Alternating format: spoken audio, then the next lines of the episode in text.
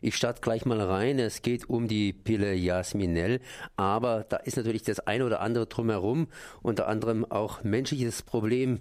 Felicitas Rohrer natürlich und selbstverständlich auch ein langer, langer Kampf gegen Bayer, denn Bayer stellt diese Pille entsprechend her. Ich bin jetzt verbunden mit der Koordination gegen Bayer-Gefahr. Servus. Ja, guten Morgen nach Freiburg. Ja, ihr habt lange oder ihr kämpft immer noch gegen Bayer oder genauer gesagt gegen Bayer Gefahr. Bayer ist ja nicht grundsätzlich schlecht, aber es gibt einige ganz, ganz schlechte Züge an Bayer. Unter anderem diese Pille Jasminell äh, oder Jasminelle. Das gibt's ja auch unter verschiedenen Namen. Äh, Jas oder, oder, oder Yes oder sowas ähnliches gibt's auch.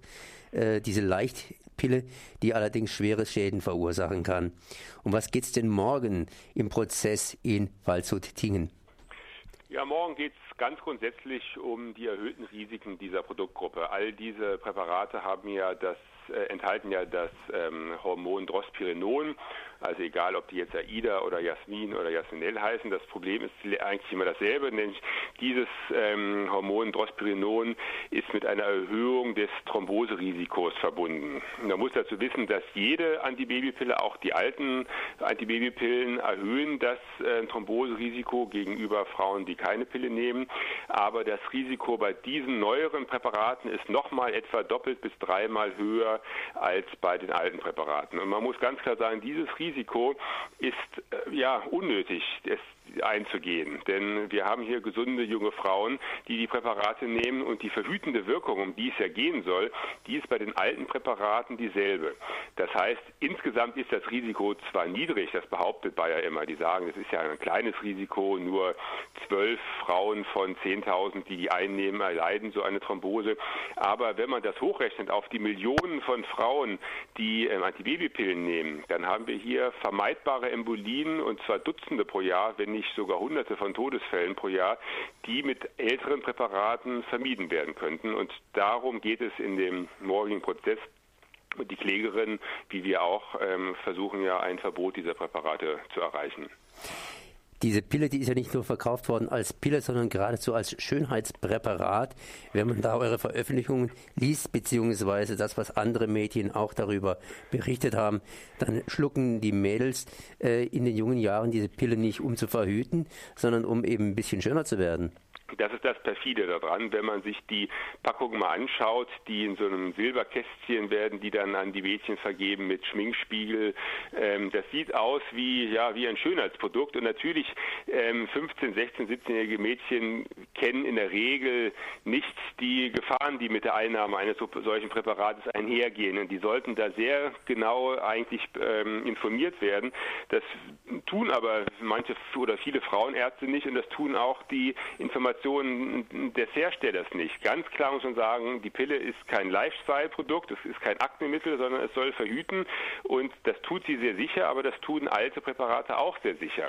Und ähm, dieses Risiko, dieses vermeidbare Risiko sollten gerade die jungen Frauen, die natürlich mit solchen Versprechungen wie ähm, Figurbonus oder, oder reine Haut, natürlich ähm, springen die darauf an, aber es ist perfide, die, die Frauen oder die jungen Mädchen gerade mit diesen Versprechungen halt zu ködern. Eine Pille, die doppelt oder dreifach so gefährlich ist wie die alten sagen wir mal so, guten, bewährten Präparate, ich sage das äh, jetzt einfach mal so dahin, also die auf jeden Fall doppelt so gefährlich ist wie die alten Präparate, äh, die sind irgendwann mal zugelassen worden. Und natürlich kann man solche Wahrheiten oder solche Statistiken erst im Nachhinein feststellen. Aber wie lief das eigentlich ab mit der Zulassung von dieser Jasminelle? Und vor allen Dingen, warum ist sie nicht dann, nachdem man solche Daten eben ermittelt hat, äh, vom Markt genommen worden, beziehungsweise mit großer Warnung nur noch auf den Markt gelassen worden? Ja, das ist ein ganz grundsätzliches Problem, was wir bei vielen Präparaten haben. Ein Mittel, was einem auf den Markt gekommen ist, kann dort fast nicht mehr zurückgezogen werden, außer wenn es wirklich mit ganz, ganz schwersten Nebenwirkungen in Verbindung gebracht wird. Aber diese ähm, Risiken werden ja nicht systematisch untersucht. Ähm, es gibt keine Stelle, die sich äh, genau anschauen würde, was mit einem Präparat, was einmal zugelassen ist, was damit passiert. Das heißt, ähm, letztlich ähm, müssen die Unternehmen es nur schaffen, eine Zulassung zu bekommen. Die hat ähm, Bayer für diese Präparate schon vor über zehn Jahren ähm, erlangt. Damals war das auch die Firma Schering, die mittlerweile zu Bayer Bayer gehört. Ähm, es gab von Anfang an äh, Warnungen äh, vor den erhöhten Thromboserisiken, insbesondere vor dem unabhängigen Arzneitelegramm, ähm, das in Berlin erscheint. Aber natürlich ähm, die Fachgesellschaften, die bekommen Geld von Bayer. Es werden ähm, Studien eingereicht, die von Bayer finanziert werden, also von den Herstellern finanziert werden. Ähm, und das, das, Ergebnis dieser Studien ist natürlich häufig ja im Sinne des Erfinders, sagen wir mal. Und speziell bei Verhütungsmitteln ähm, hat Bayer ähm, ein Forschungsinstitut in Berlin, was von ehemaligen Bayer-Mitarbeitern sogar gegründet wurde und sich direkt in der Nähe des, der Konzernzentrale befindet. Also ähm, von einer unabhängigen Evaluierung kann da keine Rede sein. Und das Problem liegt da wirklich, der Fehler liegt im System. Solche geschönten Studien werden bei der Zulassung von Präparaten zugelassen. Und ähm, wie gesagt, dann gibt es keine, kein reguläres Verfahren, was ähm, Präparate, die einmal zugelassen sind, wieder vom Markt bekommen könnte. Wechseln wir mal ganz leicht das Thema. Da gab es vor kurzem, beziehungsweise gibt es immer noch den Abgasskandal bei VW ist das so ähnlich. Da wurde auch geschummelt und jetzt sind die Manager entsprechend unter Druck, beziehungsweise die Fahrzeuge sind zum Teil auf Halde. Ist sowas ähnliches bei Bayer zu bemerken, dass Bayer sagt, hey, das können wir uns nicht leisten, weil wir ganz einfach ähm, unser Gesicht verlieren, auf gut Deutsch gesagt? Nein, bis jetzt ist da leider etwas Entsprechendes nicht zu sehen. Ähm, die Risiken dieser Pillen sind ja seit langem bekannt und Bayer hat ja sogar in den USA schon zwei Milliarden ähm, Dollar Entschädigungen geleistet. Also zwei Milliarden, das ist auch für Bayer dann schon Geld. Das sind keine Peanuts mehr. Ähm, aber ähm, bei Bayer wird die Rechnung letztlich ganz nüchtern gemacht. Ähm, Bayer hat über die vergangenen, ähm, ich würde mal schätzen, zehn Jahre rund 10 Milliarden Euro mit, diesen, mit dieser Substanzklasse eingenommen. Ähm, 10 Milliarden ist deutlich mehr als 2 Milliarden, die sie an Entschädigungen geleistet haben. Ähm, die Herstellung ist ja praktisch äh, umsonst. Diese Pillen herzustellen ist ja sehr, sehr günstig.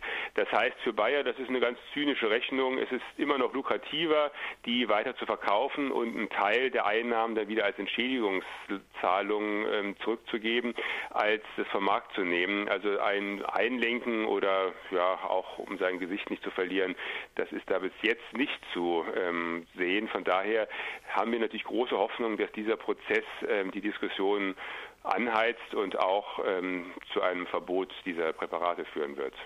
Die Pille, das ist eben auch wieder ein bisschen mit Sex verbunden, das heißt mit Aufklärung. Es geht zum Teil um junge Mädchen, die erst 16 sind und äh, die Mädchen, die vielleicht in vier, fünf Jahren die Pille dann verschrieben bekommen, äh, die äh, nehmen das vielleicht heute gar nicht so richtig wahr.